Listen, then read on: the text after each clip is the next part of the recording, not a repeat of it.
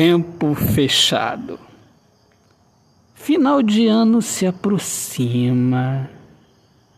Este ano molhado de lágrimas de tristeza, despedida.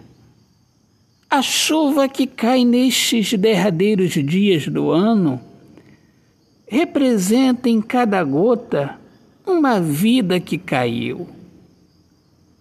Para um ano triste, a chuva vem para lembrar o choro de Deus, o choro de alegria de Deus por receber em seu santo lugar uma vida,